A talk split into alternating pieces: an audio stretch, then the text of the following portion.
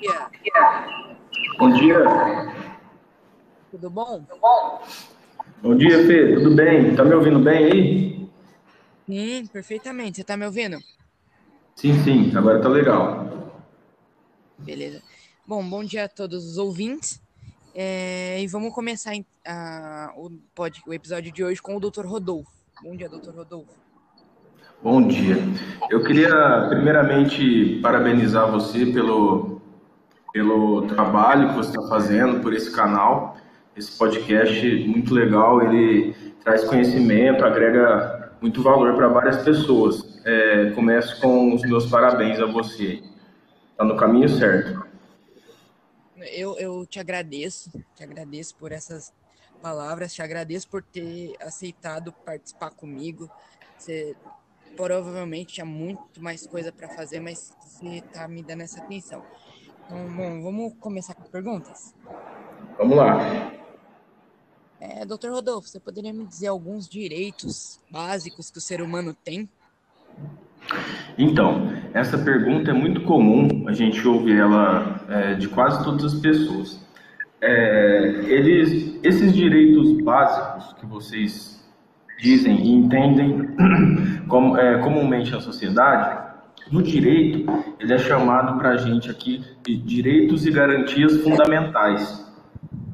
Esses direitos e garantias fundamentais, eles advêm de um pacto, um pacto que é feito é, na Organização das Nações Unidas. E eles são garantidos em vários países que aceitam pactuar com aquele acordo. É, você está conseguindo me compreender? Esses direitos básicos, esses direitos básicos, eles estão na, na Constituição. Todos os países que aderiram esses, essa, essa, essa consolidação de direitos da Organização das Nações Unidas, é, eles têm uma Constituição. E essa Constituição é a lei mãe, como se fosse o que rege o país, o que manda no país, entendeu? A partir dali, é tudo, tudo que está na Constituição tem que, ser, tem que ter mais força do que qualquer outra lei. Código Penal está abaixo, Código Civil está abaixo, Trabalhista está abaixo, e os direitos e garantias estão acima, ou seja, eles são os primeiros a ser é, respeitados aí pela, pela sociedade, ele vem em primeiro lugar. É, aí a gente tem, é, desculpa te perguntar, a gente tem tempo? Quanto tempo Não, a gente não. tem aqui? Não tem? Não tem, não tem tempo. Ah, certo, tá ok. Olha, alguns dos direitos fundamentais aí, é, eles estão no, elencados no artigo 5 da Constituição, Constituição Federal. É, o artigo 5 ele é um dos maiores artigos da, da Constituição. Ele tem mais de 20 páginas, mais ou menos. É, e lá ele elenca todos os direitos fundamentais da- do- do- das pessoas. Alguns deles são garantias, não são nem direitos, são garantias. Por exemplo, ninguém, será submetido a tortura, nem tratamento desumano, degradante. Ninguém será obrigado a fazer ou deixar de fazer alguma coisa, senão em virtude da lei. Tipo, se a lei não obrigar, porque é um, é um, um código, um regramento, ninguém é obrigado a fazer nada, entendeu? Então, tipo assim, ó, liberdade, liberdade de expressão, liberdade de ir e vir. O primeiro, o primeiro parágrafo é muito interessante. Homens e mulheres são iguais em direitos e obrigações, nos termos dessa Constituição, que fala o, o artigo 1 é, o artigo 5 inciso 1 desculpa. É, ele fala que homens e mulheres são iguais. Então, quando a gente vê uma discussão, uma briga, alguém querendo ser mais que alguém, ou um homem com machismo, ou uma mulher com feminismo, já está sendo desrespeitado esse inciso primeiro do artigo 5 porque onde diz: homens e mulheres são iguais em direitos e obrigações. Entendeu? Então, aí continua. Ele elenca, ele tem mais de 50 incisos. Eu deixo aqui, para quem quiser é, conhecer alguns dos outros, é, o artigo 5 da Constituição de 88. Aí lá tem todos os direitos e garantias. Vou falar mais alguns aqui, ó. É livre a manifestação do pensamento, sendo vedado o anonimato, é inviolável a liberdade de consciência, crença, assegurado o exercício de culto religioso, é assegurado o direito à resposta proporcional. Ou seja, se alguém te fez um dano e você respondeu proporcionalmente, não tem problema algum. Agora, se, se alguém te fez um dano e você respondeu de uma forma muito mais brusca, você vai responder por aquele excesso. Ou seja, igualdade. Igualdade ali, a igualdade é, fala mais alto. É, expressão intelectual, intimidade da vida privada, é, sigilo de correspondência, é, exercício de trabalho de qualquer ofício ou profissão, você não pode ser constrangido, você pode se locomover em todo o território nacional, é, o Estado tem que te garantir segurança, saúde, é livre a, as pessoas podem se reunir pacificamente sem armas em locais abertos, ou seja, mais uma vez o direito, as garantias de ir e vir. Se quiser chegar com uma turma de amigos e parar numa praça, ninguém pode fazer nada. É, na época de que, que teve a foi em 77 que o aquele pessoal lá do exército entrou no comando do, do, do, do governo, se você ficasse na praça depois das 10, eles já pegavam e te prendiam, te batiam, faziam um monte de coisa. Então o que acontece? Sim, sim. É, e o que acontece? Esses direitos e garantias, eles quase todos eles têm um porquê. Porque ó, é livre o exercício de qualquer trabalho, é livre locomoção no território. Aí eles vão aqui, ó. Esse inciso 16, ele fala: todos podem se reunir pacificamente sem armas em locais abertos, público, independente de autorização. O que, que, é isso? O cara teve uma ideia, o legislador, ah, eu vou colocar isso aqui porque eu quero que todos fiquem na praça. Não, porque aconteceu alguma coisa e eles já escreveram para aquilo lá não acontecer mais. Então, cada um desses incisos advém de algum acontecimento. Olha o inciso 2. Ninguém será obrigado a fazer ou deixar de fazer alguma coisa, se não em virtude de lei. Você acha que alguém pensou isso à toa? Eles pensaram isso porque aconteceu alguma coisa que, que, que foi muito ruim para a sociedade. Aí, em 88, eles falaram: basta, vamos fazer uma Constituição, todo mundo vai seguir ela. Aí, a gente está seguindo a Constituição de 88 até hoje e vem dando muito certo. Te devolvo a palavra para a próxima pergunta. É, antes da gente continuar para a próxima pergunta, eu tenho duas, duas dúvidas aqui. É, eu ouvi dizer que o ser humano, cidadão, ele pode dar voz de prisão a qualquer legal, eu posso dar voz de prisão. O seu áudio, o seu áudio ficou ruim. Ruim. Alô, alô? Oi, agora sim. É, eu ouvi dizer que todo cidadão pode dar voz de prisão. Isso é verdade? Sim. Por exemplo, eu vi um ato legal, eu posso dar voz de prisão. Sim, não. A voz de prisão funciona o seguinte: qualquer um, qualquer pessoa, é, pode dar voz de prisão, prender um contraventor. Ó, entenda bem a palavra qualquer um da sociedade pode e a polícia deve. Entendeu a diferença? A polícia é para aquilo, a polícia deve ver alguma coisa de errado. Se ele não agir, ele está indo contra o princípio dele, ele pode sofrer penalidade. Agora, se a pessoa da sociedade que pode dar voz de prisão ver algo, algum ato ilícito, prender a pessoa até a polícia chegar ali, segurar ali até a polícia chegar. Beleza, ela pode fazer aquilo, não vai acontecer nada com ela. Agora, se ela não fizer, também não vai acontecer nada. Você viu um, um ato ilícito ali, você fala, ah, não vou mexer com isso não, não vou, não vou me envolver. Aí você não, tem, não responde. Então, qualquer pessoa da sociedade pode segurar alguém, manter ali em cárcere até chegar a polícia. Agora, o policial, ele não pode, ele deve. Entendeu? Então, então se ele não fizer, é omissão omissão do, do próprio trabalho. Então, se você pegar alguém em flagrante delito, ou logo após de cometê-lo, você pode prender com a ajuda de outros da sociedade e segurar até que a polícia chegue, porque todos são pela comunidade, pela sociedade. Então, se, jun... se, a, se a comunidade se juntar para um bem social, não tem problema algum. Legal. É, e outra coisa que eu já ouvi dizer também, que se uma é, chega até a ser engraçado, que se uma mulher cometer um crime e ela tiver na TPM e ela poder provar que ela estava na TPM é absurdo. Repete o finalzinho, Fê. É, se uma mulher tiver na TPM uhum. e ela cometer um crime, ela poder provar para o juiz que ela estava na, na TPM, o, o crime é absorvido?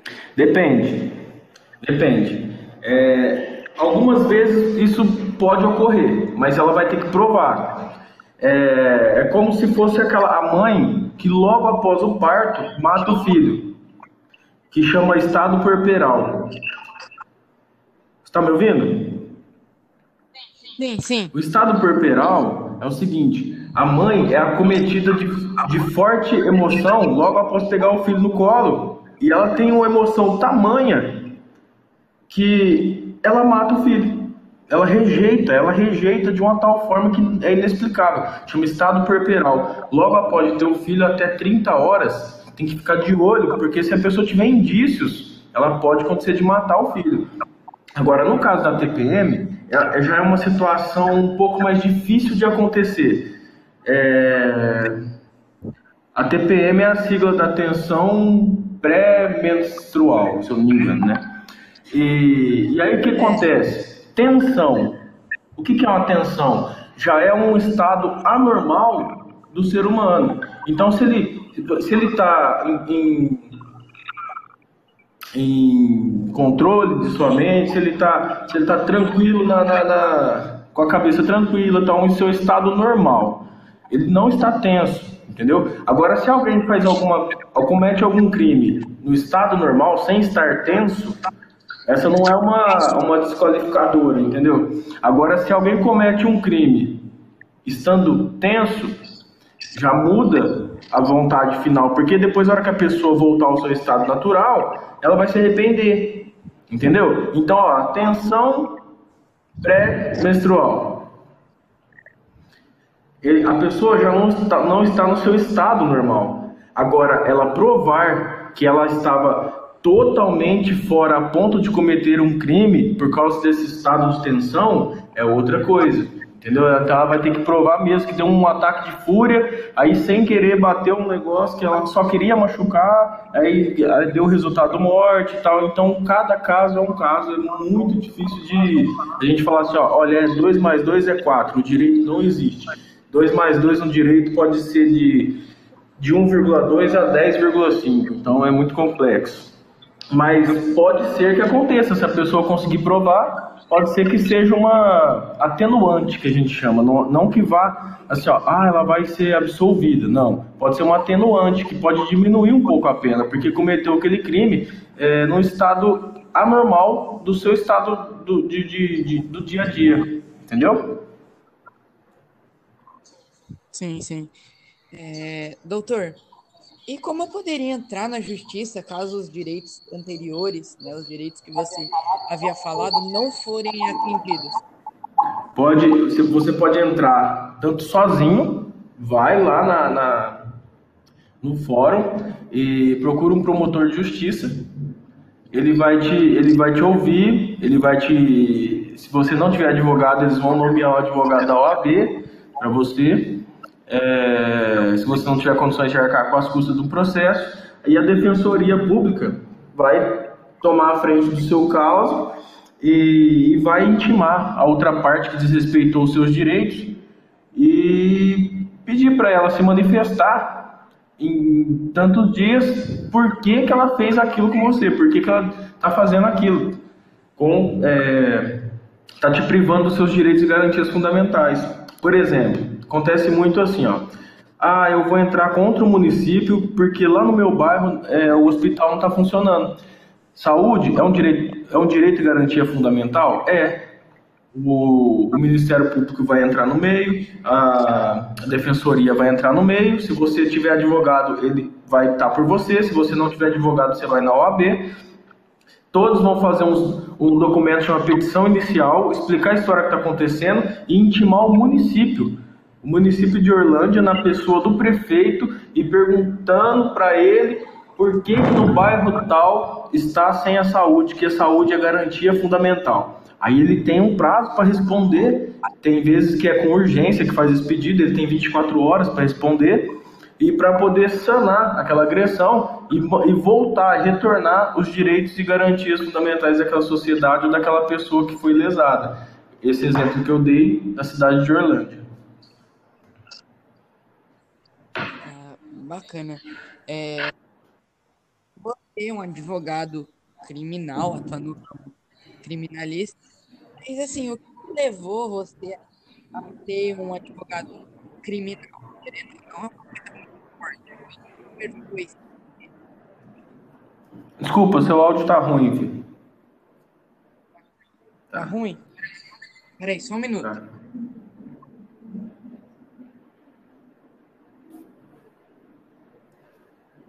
Um minuto. Tá ok. Melhorou agora? Sim, agora tá legal. Agora tá legal. É, o... Vou fazer a pergunta de novo. Tá. O que levou você a ser um advogado criminal?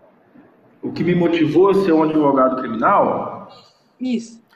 Sim, sim. É o seguinte, todo mundo fala, quando eu falo, falo qual é, eu sou advogado. Ah, legal, qual é a sua especialidade? Aí eu falo, eu sou criminalista. Aí eles falam, nossa, você vai defender bandidos? A primeira coisa que eu ouço. Entendeu? E aí a minha resposta é, não, eu não vou defender bandidos. Eu vou apenas garantir que eles não paguem um dia a mais sequer do que eles realmente devam. É, porque se você cometeu um crime, você tem que pagar. Tem que pagar. Só que o que acontece hoje em dia é a pena exacerbada a pena majorada, a pena piorada. O Ministério Público vem e era um crime de 2 a 6 anos, ele coloca de 6 a 12, aí para começar com 6 anos com a pena máxima, aí coloca duas, três qualificadoras que não tinha no crime, aí cada qualificadora aumenta um ou dois anos, então vai, uma pena que poderia de verdade ser de 10 anos para uma pessoa, ela se torna uma pena aí de 25 anos. Então, é justo alguém ficar 25 anos por um crime que ele cometeu que na no Código Penal está previsto que era 10 anos? Entendeu? Então, eles pioram muito. Por que, que existe advogado criminalista? Porque existe o Ministério Público para acusar. Qual que é o papel do Ministério Público? Defender a sociedade. Esse exemplo que eu estou dando é, do, é, de crimes dolosos contra a vida ou, ou contra a sociedade, tráfico de drogas tal. Então, o que acontece? O Ministério Público, ele defende a sociedade, ele é o guardião da sociedade. Qualquer crime que for cometido contra a sociedade inteira, ele entra na jogada e fala: Olha, eu vou te processar porque você cometeu um crime contra a sociedade. Quais são eles? Traficância, tráfico de drogas. É um crime que ninguém vai lá assim, ó. Ah, toma aqui, eu, eu, vou, eu vou comprar drogas para vender para o Felipe. Não, o cara compra droga para vender para qualquer um da sociedade. E como droga faz mal, ele está fazendo mal para qualquer um da sociedade. É um crime típico do Ministério Público tomar a frente e, e ir processar aquela pessoa. Só que aquela pessoa ela não pode ser processada só de um lado, ser acusada. Ela tem direito a um advogado. É aí onde entra a gente na jogada. O que acontece? O Ministério Público vai lá e fala: Fulano de tal estava com 2 quilos de, de, de droga. Tá lá, ele vai ficar 20 anos preso. Só que a gente vai ver, na verdade, na verdade, a embalagem estava pesando 2 é, quilos, a, os Eppendorfs estavam pesando, a, toda, juntando todos os Eppendorfs deu mais meio quilo e tal. Aqueles 10 quilos de droga que, que o menino estava no começo, ele se torna 4 quilos. Entendeu? E desses 4 quilos, dois era de um comparsa e dois, só dois era dele. E um só foi pego, foi pego em posse dele, o outro foi pego em, tal, em outro lugar. Então ninguém sabe se realmente era dele aquele outro. Então, na verdade, ele foi pego só com um. Então, aqueles 20 anos lá que ele deu para ele, ele tem que ir caindo. Caindo, caindo, caindo para ele responder só por aquele 1 quilo que ele estava na mão e não por 10 quilos. Tem que descontar papel, papel não é droga, que envolve a droga. Tem que descontar o papel, colocar no peso, colocar certinho, provar que ele estava traficando. Se ele não estivesse traficando, se ele estivesse só levando consigo também, lógico, está previsto no artigo 33, só que tudo muda. Então a gente vai entrando assim na, na, na, na história e vai falando, não, mas por que isso? Por que aquilo? Por que isso? Por que aquilo? A gente fala de um lado, o lado advogado criminalista, o Ministério Público fala do lado do governo, do Estado, e no meio tem um juiz. O Ministério Público e o advogado ficam jogando provas para convencer o juiz. O juiz ele tem um negócio que chama livre convencimento motivado. Assim, ó, ele tem que resolver a situação mas só que ele tem que ser, ele tem que resolver motivado por alguma coisa que eu disse ou que o Ministério Público disse, ou ponderar um e outro e definir a pena. Você entendeu? Então, as pessoas perguntam: "Nossa, porque o que te levou a ser um advogado criminal?" Porque todos têm direito de defesa e o bandido que eles falam por aí é bandido até que ele não seja da sua família. Já pensou? Deus me livre guarde, algum ente querido da gente sai de um churrasquinho, tomou duas latinhas, duas latinhas.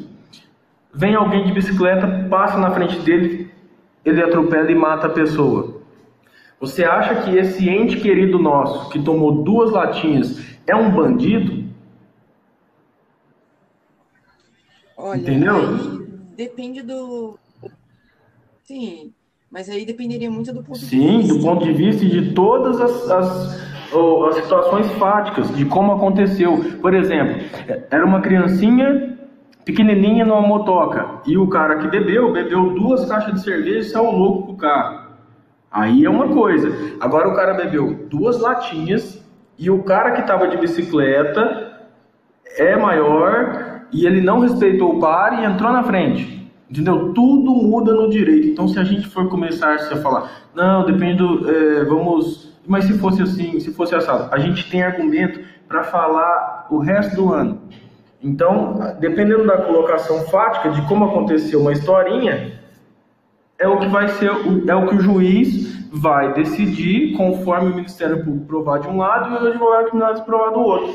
Quem provar mais chora menos, a verdade é essa nem, às vezes o acontecimento nem existe, nem existiu de, do jeito que está falando na situação fática. Mas quem provar mais vai sair mais feliz aí. Legal, legal. Então, assim, o papel do advogado criminal zelar pelos direitos de, dos... Dos constrangidos pela justiça. Porque, assim, ó, o que acontece? É, ele, é, ele errou? Errou. Só que ele tem que pagar 10 anos, ele não tem que pagar 15. Então eu vou lutar para ele pagar os, só os 10. Entendeu? Entendi. É... Mais uma pergunta. Além dos direitos básicos que o ser humano tem, como saúde, educação, alimentação, etc., é, quais direitos um tanto quanto diferentes que o ser humano tem? Alguns direitos né, que podem ser mais úteis em determinadas situações. Uhum. É, deixa eu te falar, um direito muito curioso que eu vi é, na faculdade, enquanto eu cursava ainda o curso de Direito, é o direito ao silêncio, direito ao esquecimento. Aí eu fiquei pensando, né, o que seria esse direito ao esquecimento? Se uma pessoa foi constrangida, é, estupro, um exemplo, estupro. Ela foi estuprada, a pessoa.